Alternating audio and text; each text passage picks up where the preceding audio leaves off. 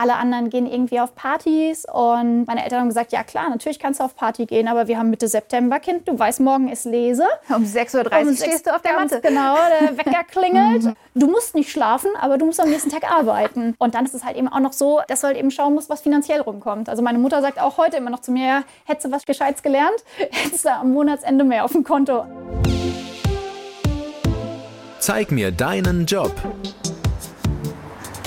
Urlaub. Hier zu sein fühlt sich gerade so nach Urlaub an. Links von mir plätschert so ein kleiner Brunnen, eine große Rankpflanze, ein wunderschöner Hof. Aber kannst du vergessen, der Job hier ist alles andere als Urlaub, hat man mir gesagt. Hi, ich bin Katja Jansen und stehe in Deidesheim in der Pfalz vom Weingut Mehlingen. Wir sind mit Zeig mir deinen Job heute nämlich bei Katrin Otte. Sie ist 34 und Winzerin und mit ihr zusammen wollen wir heute diesen Job intensiv austesten ja, und herausfinden, warum genau das ihr Traumberuf ist. Hier im Hof gerade ist außer mir und ein paar Vögeln noch niemand, aber es gibt eine große Klingel. Ah ja, und hinter einer Glastür ist auch Katrin. Hallo Katrin. Hi Katha, grüß dich. Ja, herzlich willkommen in unserer kleinen Vinothek hier. Ah, die ja, Vinothek. genau, unsere Vinothek oder das Weinprobierstübchen. Ähm, Quasi ein Zimmer mit äh, großer Glastürfront und vielen Weingläsern und einigen Weinflaschen. ganz genau, die natürlich freudig darauf warten, geleert zu werden, ja. Wenn ich jetzt bei euch als Kunde reingekommen wäre, würde ich wahrscheinlich auch hier am Anfang landen, oder? Ganz genau, hier kriegst du eingeschenkt. So, warte, gucken wir mal. Große Lage. Deidesheimer Kalkofen. Riesling trocken. Ein Wein mit unglaublich viel Tiefe und Exotik. Passionsfrüchte. Schmeckst du wirklich sowas wie Passionsfrüchte aus einem Wein raus? Ja, Da sind keine drin. Nee, da sind keine drin, aber tatsächlich bietet die Riesling-Rebsorte ein unglaublich faszinierendes Spektrum an ganz vielen Aromen. Ich werde dann auch häufig gefragt, so von wegen, ach nee, ich mag das nicht, wenn da jemand Passionsfrüchte in den Wein reinmacht. Ist natürlich nicht so. Die Aromen sind grundsätzlich im Wein vorhanden. Das ist einfach Okay. nur gegorener Traubensaft, der aber halt einfach dieses unglaublich breite Aromenspektrum vorweist. Wir haben es gleich 11 Uhr vormittags. Wie viel Wein hast du jetzt um die Zeit schon selber probieren müssen, dürfen, können? Ja, das variiert natürlich auch immer so ein bisschen von Jahreszeit zu Jahreszeit. Es ist jetzt nicht irgendwie so, dass der Winzer grundsätzlich das Jahr über morgens um 8 Uhr anfängt, sich das erste Bröbchen einzuschenken. Um Gottes Willen, da würde ich meinen Arbeitstag nicht schaffen. Aber tatsächlich ist es so, dass wir während der Lese im Herbst auch morgens immer regelmäßig eine Mostkontrolle machen und da halt eben die gärenden Moste immer schon verkosten. Und ansonsten verkosten wir tatsächlich, wenn es halt eben kurz vor der Füllung geht, die letzten Fassproben, wenn also der Wein quasi fertig ist, um auf die Flasche zu kommen, um einfach nochmal zu schauen, ist das so, wie wir uns das vorstellen, auf was können wir uns einstellen, was da kommen mag. Und das machen wir tatsächlich schon so morgens so um 10, 11 Uhr. Weil, ja, ja, also ich meine, wir schlucken das ja auch nicht. Dafür auch dieses Spucknäpfchen, weil ansonsten, naja, wichtig halt immer auch Wasser dazu, einfach, dass du halt eben auch einen klaren Kopf bewahrst. Du kommst aus einer Winzerfamilie. Du hast auf jeden Fall den kürzesten Arbeitsweg ever, oder? Äh, nee, tatsächlich wohne ich nicht auf dem Weingut. Ha! Ich habe bewusst, äh, wohne ich mit meinem Freund am anderen Ende von Deidesheim, einfach weil ich liebe den Job so sehr, aber ich finde es abends gut, wenn man eine Tür hinter sich zumachen kann. Abschalten und Abstand gewinnen klingt tatsächlich nach einem guten Plan, denn als Winzerin gibt's 24-7, 365 Tage im Jahr wirklich immer was zu tun. Je nach Jahreszeit werden entweder neue Weinstöcke gepflanzt oder bestehende zurückgeschnitten. Im Herbst werden die Trauben gelesen und ausgepresst, also gekeltert. Dann muss der Wein gären, bevor er am Ende in die Flasche abgefüllt wird. Und obendrauf kommt noch die ganze Büroarbeit, Verkauf und Versand. Puh, auch wenn Katrin das nicht alles alleine stemmen muss, ihr Freund Christoph arbeitet mit, ihre Eltern, eine Auszubildende und teils auch noch Saisonarbeitende. Aber ganz ehrlich, da weiß man abends schon, was man tagsüber gemacht hat. Die Arbeitstage, die sind als Winzer je nach Jahreszeit ja wahrscheinlich relativ unterschiedlich, weil eben verschieden viel Arbeit anfällt. Gibt es sowas wie einen festen Zeitplan, womit man morgens immer als erstes anfängt und abends aufhört? In der Hälfte vom Jahr ja, in der anderen Hälfte vom Jahr nein. Jetzt momentan ist es bei uns beispielsweise so, dass mein Arbeitstag einfach um 7.30 Uhr normalerweise anfängt. Da machen wir immer so ein kleines Team-Meeting, auch mit Larissa, unserer Auszubildenden. Dann geht es meistens an Computer, Mails checken, was ist an Aufträgen da. Und es kann tatsächlich auch sein, dass halt im Laufe des Tages sich ganz viele Sachen dann nochmal spontan umwürfeln. Und in den Hochphasen, also zum Beispiel Spätsommer, Herbst, wenn dann Lese ist, mhm. wie lang werden eure Tage dann? Oh, die werden sehr lang. Christoph und ich starten meistens gegen 6 Uhr, einfach um uns auch schon mal so ein bisschen Plan zu machen. Dann wird gelesen, so bis 14, 15 Uhr, je nach Wetter halt eben. Gerade wenn es so heiß ist, müssen wir dann natürlich auch früher abbrechen. Ist schon ein Knochenjob. Ja, schon. Da ist, im Sommer, ja. ja. auf alle Fälle. Aber es macht auch unglaublich Spaß. Du bist an der frischen Luft, du brauchst kein Sportworkout hinterher. Das ist schon gut. Und wenn das Team dann um 14, 15 Uhr Feierabend hat, geht es halt für Christoph und mich dann ins Kälterhaus und in den Keller, weil es muss ja auch alles noch verarbeitet werden. Die Trauben müssen gepresst werden. Und da endet der Arbeitstag meistens so gegen 10, halb elf. Und am nächsten Morgen geht es dann um sechs weiter. Bevor wir gleich rausgehen in den Weinberg, lass uns vielleicht kurz nochmal auf die wichtigsten Punkte zu deinem Job schauen. Ich gebe dir gleich so ein paar Stichworte und du sagst mir spontan, was dir dazu einfällt. Okay. Dein Job in 60 Sekunden. Das Schönste. Die Vielfältigkeit, die Abwechslung. Das Schlimmste. Vorurteile. Wie ist es mit der Kohle als Winzer? Du tust es nicht für das Geld, um es mal so zu sagen. Was wolltest du eigentlich werden? Tatsächlich wollte ich als Kind gerne ins Radio. Herzlichen Glückwunsch. Den Teil hast du schon mal erfolgreich erfüllt. Welche Klischees gibt es rund um den Beruf? Winzer sind alte Männer mit großen Bäuchen und roten, knubbeligen Nasen. Und du kennst dich nur mit Wein aus, wenn du ein alter Mann bist. Ja, also vielleicht beschreiben wir dich mal kurz. Ich bin kein alter Mann. Ich sehe auch keine rote Knubbelnase. Ist das echt heute noch die Realität? Also auch, dass dann Kunden kommen und dich nicht für voll nehmen, weil du hier als junge Frau stehst? Es wird zum Glück immer seltener, aber tatsächlich ist das immer mal wieder der Fall. Oder oh. auch wenn ich mit jemandem telefoniere und es gibt irgendwie Nachfragen oder so, passiert es in den seltensten Fällen, muss man zum Glück wirklich sagen. Vor zehn Jahren war das echt noch anders. Aber passiert es doch ab und an mal, wo es heißt, geben Sie mir doch mal bitte einen Chef. Wo ich dann halt einfach auch nur sage, ja, am Apparat. Schon geschehen, kein Problem, machen wir inklusive. Ja. Wie männlich ist Weinbau denn? Also hat sich da in der Branche auch was geändert? Total. Tatsächlich hat sich da echt in den letzten Jahren wahnsinnig viel getan. Es geht eigentlich viel mehr darum, gerade im Kollegenkreis, machst du einen coolen Wein, was ist deine Philosophie und das Geschlecht ist total egal. Mhm. Und bei den Kunden, muss ich sagen, kommt es auch immer mehr an.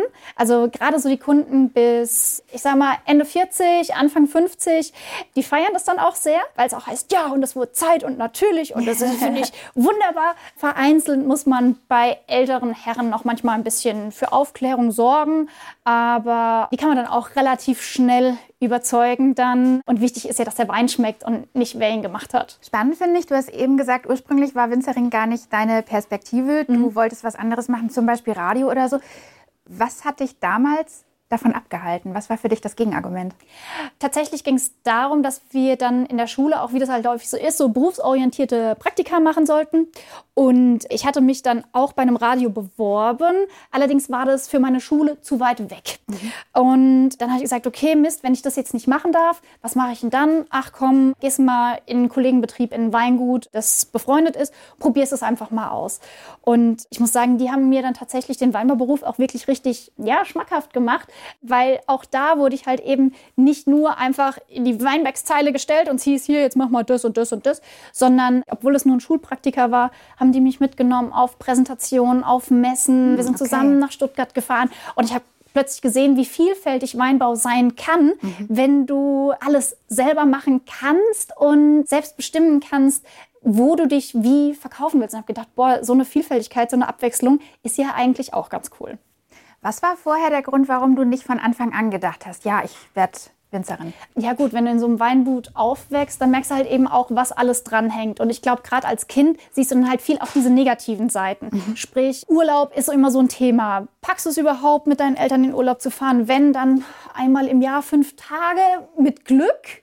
Du hast keine Wochenenden, es ist immer Arbeit und gerade jetzt, wenn du Teenie bist, so 16, 17, 18, alle anderen gehen irgendwie auf Partys und meine Eltern haben gesagt, ja klar, natürlich kannst du auf Party gehen, aber wir haben Mitte September, Kind, du weißt, morgen ist Lese. Um 6.30 Uhr um stehst du auf der Matte. Genau, der Wecker klingelt. Mhm. du musst nicht schlafen, aber du musst am nächsten Tag arbeiten. Und da denkst du halt eben auch so, boah, will ich das wirklich? Und dann ist es halt eben auch noch so, dass du halt eben schauen musst, was finanziell rumkommt. Also meine Mutter sagt auch heute immer noch zu mir, ja, hättest du was Gescheites gelernt, hättest du am Monatsende mehr auf dem Konto. Hm, das mit dem Verdienst ist echt gar nicht so einfach, beziehungsweise es kommt drauf an. Wie? und als was man arbeitet. Auszubildende zum Beispiel bekommen je nach Lehrjahr zwischen gut 500 und knapp 900 Euro. Ausgelernte Gesellen zwischen 1600 und 3000 Euro, je nach Betrieb. Wer wie Katrin aber ein eigenes Weingut hat, der muss seinen Verdienst komplett über den Verkauf erarbeiten. Je nach Ertrag, Verkaufszahlen und Preis kann das wirklich ziemlich variieren. Katrins Weingut ist jetzt mit etwa 10 Hektar Anbaufläche eher klein, dafür setzt sie aber auf hochwertigen Bioanbau. Heißt aber noch nicht automatisch, dass sie auch mehr verdient, denn gleichzeitig erntet sie am Ende auch weniger. Ich sag doch, es ist kompliziert. Aber wir lassen uns das einfach mal direkt im Weinberg erklären. So, wir sind jetzt zwei Minuten mit dem Auto gefahren und stehen in eurem Weinberg. Hat der Namen? Ja, das hier ist der Forster Musenhang. Busenhang. Nein, Musenhang. Musenhang. So wie die Muse. Ich verstehe. es ist ein bisschen dem Wetter geschuldet, dass wir uns hier teilweise die Sachen etwas zurufen müssen, denn es ist leicht windig und es regnet ein bisschen. Das ist äh, perfektes Winterwetter, oder? Äh, ja, ja, schlechtes Wetter gibt's nicht. nee, aber wir sind tatsächlich bei jedem Wetter draußen. Wir sind ja alle nicht aus Zucker. Okay, was machen wir denn heute hier Schönes? Wir werden hier ein bisschen ausbrechen. Willst du gleich mit in die Zeile reingehen? Unbedingt. Die Zeile ist also der Durchgang zwischen zwei Rebreihen. Ganz genau, ganz genau. Das ist die Rebzeile. Perfekt. So, einmal So. durchs Gras durchstapfen. Genau. Jetzt sind wir hier an den qualitätsfördernden Maßnahmen. Das heißt, obwohl erst Mai ist, denken wir jetzt schon an die Lese im Herbst. Weil du kannst im Prinzip sagen, je weniger Triebe du an einem Stock hast, desto weniger Trauben sind am Schluss auch an einem Stock. Und desto höher ist aber die Qualität. Das heißt also, der Rebstock, der powert ja jedes Jahr die gleiche Energie. Der Unterschied ist nur, powert er das dann in 20 Triebe oder halt irgendwie nur in 8. Und jetzt sind wir halt eben gefragt, was für eine Qualität wollen wir hier erzeugen? Wie viel lassen wir stehen? Wo machen wir was weg? Und das Ziel ist natürlich, wenn es eine erste Lage ist, dass es besonders toll, also die, die noch dran sind, sollen so grandios, so toll wie möglich schmecken. Also machen wir wahrscheinlich viel weg. Ganz genau. Das Schöne ist, der Stock ist an sich auch schon so alt, dass der sich im Ertrag selber auch schon ein bisschen reguliert. Das heißt, wir machen jetzt noch so ein bisschen die Feinheiten. Wichtig ist, dass wir nicht zu viel wegmachen, nicht zu wenig wegmachen, weil nach diesem Arbeitsschritt kommen noch im Sommer weitere Qualitäts orientierte Maßnahmen, weil das ist halt eben auch wichtig im Bioanbau, dass wir besondere lockere Traubenstruktur haben. Das heißt, es kommt Luft dran. Und wenn es dann regnet und warm ist, ist super, dass es sich dann halt eben auch locker strukturiert, dann kriegst du keinen Schimmel rein. Die Job Challenge. Dann zeig mir, was ich machen muss. So, dann runter auf die Knie. Ja, Oh ja. Du siehst hier unten, da wächst auch schon so ein kleiner Trieb raus. Ich knick den einfach Ganz mit den genau, Fingern den, ab. Ja, also genau, den dreht klickst du so gerade so nach unten weg. Dann siehst du genau, das hast du super gut gemacht. Dann gehen wir den Stock hoch. Was wir auf alle Fälle wegmachen könnten, sind sogenannte Doppeltriebe. Ja. Wenn jetzt aus einem Auge zwei Triebe kommen, wie beispielsweise hier, siehst du es hier vorne? Hier unten kommt einer und hier oben. Das ist natürlich viel zu viel. ja. Da könnten wir jetzt den unteren hier, Ja. könnten wir wegmachen. Das ganze Das dick, genau. obwohl da eins, zwei, drei Trauben dran wachsen würden, ja? Ja, ganz genau. Aber das kommt jetzt schon mal alles Ein Fläschchen weniger. Aber dafür ein anderes Fläschchen mit mehr Qualität. Ganz genau so ist es. Okay. Ja. Jetzt von diesen dreien, wo würdest du jetzt sagen, welchen würdest du jetzt wegnehmen? Vom Prinzip her immer mal zuerst den mittleren. Ich würde aber im nächsten Schritt noch gucken, ob es irgendeinen Grund gibt, nicht den mittleren zu nehmen. Ja, guck mal vielleicht auch nach der Wuchsrichtung. Ja, da wächst der mittlere nämlich eigentlich sehr schön nach oben. Also das würde eigentlich dagegen sprechen, ausgerechnet den wegzunehmen. Das ist halt auch immer so eine Philosophiefrage. Ne? Man muss halt irgendwie dann auch immer so denken, was Wie lange sitzt denn du dann, wenn du das hier machst? tatsächlich gerade dadurch, dass wir uns halt eben auch noch viele Gedanken über das sanfte Ausbrechen machen. Also eine Stunde, anderthalb brauche ich für eine Zeile. Das Gute ist halt eben dann immer, wenn du ein bisschen mit dem Team draußen bist, da spornst du dich gegenseitig auch so ein bisschen in der Zeile an und weißt dann halt am Schluss, wenn du am Ende der Weinbergszeile bist, wirst du halt eben auch mit einem schönen kleinen Päuschen und dem Ausblick belohnt. So, was haben wir hier? Das ist eh nur einer. Genau. Du machst das mega intuitiv voll gut. Also Würdest du mich als Praktikantin nehmen? auf jeden Fall. Das ist schön. Wenn du dir eine Eigenschaft aussuchen müsstest, die man, wenn man Winzer werden will, haben sollte, was ist das? Du solltest Lust auf Genuss haben. Oh, das finde ich eine gute Eigenschaft. Aber das ist wichtig, dass du einfach Passion hast. Und wenn du Lust hast, was zu machen, es lässt sich ja alles lernen. Mhm. Hm, gutes Stichwort, lernen. Denn obwohl für die Ausbildung zur Winzerin kein Schulabschluss notwendig ist, die meisten haben nicht nur Abi, sondern wie Katrin sogar zum Beispiel Önologie studiert. Und das ist in vielen Fällen vielleicht auch keine ganz schlechte Idee, weil der Beruf einem wirklich ein ziemlich breites Spektrum abverlangt. Von Bio und Chemie, um zu verstehen, was wann wie beim Gärprozess passiert, über Mathe für die Betriebsführung, Marketing für den Vertrieb bis hin zu Handwerk und Technik, um die landwirtschaftlichen Maschinen bedienen und vielleicht in Teilen sogar mal reparieren zu können. Einen Führerschein zum Traktorfahren braucht man in der Regel auch und klar, ein guter Geschmacks- und Geruchssinn sind super wichtig. So, Weingut wäre ja kein Weingut, wenn wir jetzt nicht in den Keller absteigen würden. Katrin und ich sind gerade unterwegs durch eine große Holztür, die Treppe runter. Sandsteinwände gemauert, hier sind schon die ersten Weinfässer. Noch so eine Tür und oh, so, jetzt ist richtig Weinkeller. Ja, Spätburgunder zur Rechten im Eichenfass. genau, im kleinen Barrikfass. Ja. Und dann wird es weniger romantisch, jetzt kommen die Edelsteine. ja, genau. Ganz früher war das hier auch alles große alte Holzfässer. Mein Vater war dann super stolz, dass er alles auf Edelstahl umgestellt hat. War halt eben dann so in den frühen 90ern auch mhm. so, ja, jetzt komme ich wieder und hätte gern wieder ein bisschen großes Holz. Als du den Betrieb vor einigen Jahren übernommen hast von deinen Eltern, die ja auch immer noch hier mitarbeiten. Wie war dieser Prozess für dich? Das Gute war, dass äh, wir grundsätzlich den gleichen Weg gehen wollen. Meine Eltern haben schon kontrolliert umweltschonend gearbeitet. Wir sind gemeinsam auf Bio umgestiegen. Also wir hatten keine 180-Grad-Wende und trotzdem wollte ich natürlich wesentlich mehr. Das ist dann natürlich auch immer spannungsvoll, sage ich mal. Aber im ersten Jahr haben dann meine Eltern auch gesagt, ja, mach halt, aber verkaufen musst du es dann auch. Das ist dann natürlich auch ein wahnsinniger Druck, unter dem du dann stehst, weil du machst es ja nicht nur für dich oder du kriegst halt nicht irgendwie dein festes Gehalt am Monatsende auf dem Konto, wie es halt vorher war, sondern du musst dir das selbst erwirtschaften und du musst es auch für deine Eltern erwirtschaften. Und das ist dann natürlich schon ein ziemlich großer Druck. Gab es einen Moment, wo du so richtig Panik bekommen hast? Also kommt sowas vor, dass du zwischendurch abends zu Hause sitzt und denkst, okay, was mache ich da eigentlich ja. gerade? Ja, mache ich das alles richtig und so? Ja, natürlich. So Gedanken habe ich mehr oder weniger vor jeder größeren Investition, vor jedem Jahrgang, eigentlich auch schon im Kleinen mit, mit Entscheidungen, wie baue ich welchen Wein aus. Und das ist, glaube ich, auch so was, was auch bei mir dann wachsen musste. Auch so ein bisschen Selbstvertrauen, so blöd wie es klingt. Aber ich habe halt eben gemerkt, wenn ich Weine mache, wo ich meine, die gefallen nur dem Kunden, verkaufe ich sie auch nicht so gut. Ich finde, wenn man draußen vor der Tür steht, sieht ein Weingut selbst wenn es ein total kleines ist, ganz oft nach ziemlich viel Geld aus. Ist das so? Wird man reich als Winzer? Wie ist es mit dem Gehalt in der Branche?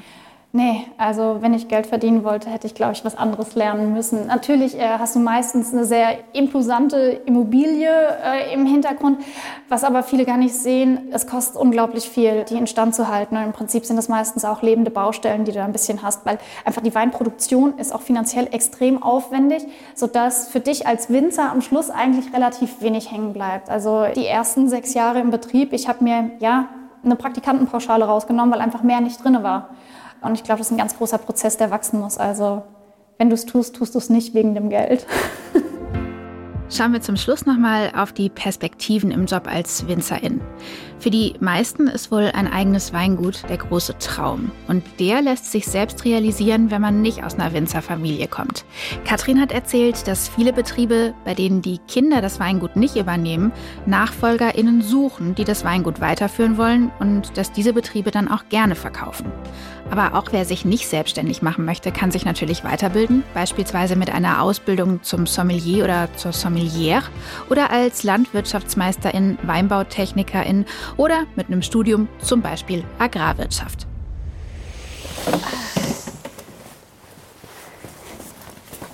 So. Ja, wir sitzen jetzt ganz kuschelig bei euch im Hinterhof, sind gerade aus dem Weinkeller wieder hochgeklettert unter der Kastanie es ist ein schöner Feierabendort eigentlich. Ja, ich muss sagen, ich genieße es auch immer so. Es ist dann noch mal so ein bisschen den Tag Revue passieren lassen. Manchmal kommt dann auch noch mal ein Freund vorbei und dann trinken wir noch mal ein Fläschchen, machen noch mal irgendwie was Schönes auf. Schön, um runterzukommen. Generell ist es, glaube ich, auch so ein Klischee, dass man sagt, ja, komm, wer Winzer ist, der trinkt auch automatisch total viel. Wenn du dir dein Umfeld so anguckst, wie viele Winzer mit Alkoholproblemen oder mit problematischem Trinkverhalten gibt es wirklich? Ist das tatsächlich ein Branchenproblem? Ja, das sind jetzt ganz schön harte Themen zum Schluss. Aber um ehrlich zu sein, ist jeder, der Weinbau studiert, meines Wissens nach zumindest stark gefährdet. Einfach auch über dieses recht häufige Probieren. Es ist Part des Jobs. Es gehört dazu, aber ich denke, deswegen ist es ganz wichtig, dass du bewusst an den richtigen Stellen Bremsen reinhaust. Ich fand das auch super gut und super wichtig. Bei uns im Studium wurde zum allerersten Mal das Fach Suchtprävention eingeführt. Was ich mega gut fand, mega wichtig, weil man muss sagen, Wein, der Trank der Götter, ewig gehypt. Ich liebe es auch, verstehe mich nicht falsch, aber es ist Alkohol und es ist die gefährlichste Alltagsdroge, die wir eigentlich haben. Und deswegen glaube ich, ist es ganz, ganz wichtig, dass wir Wein moderat genießen und dass es ein bewusster Genuss ist. Kathrin, es war super spannend bei dir. Vielen Dank, dass wir heute mit Zeig mir deinen Job hier sein durften und in deinen Traumjob als Winzerin ein bisschen reingucken. Wir wünschen dir einen schönen Feierabend. Dankeschön, es war so schön, dass ihr da wart. Jetzt probieren wir einen Wein. Ja, nicht nur einen.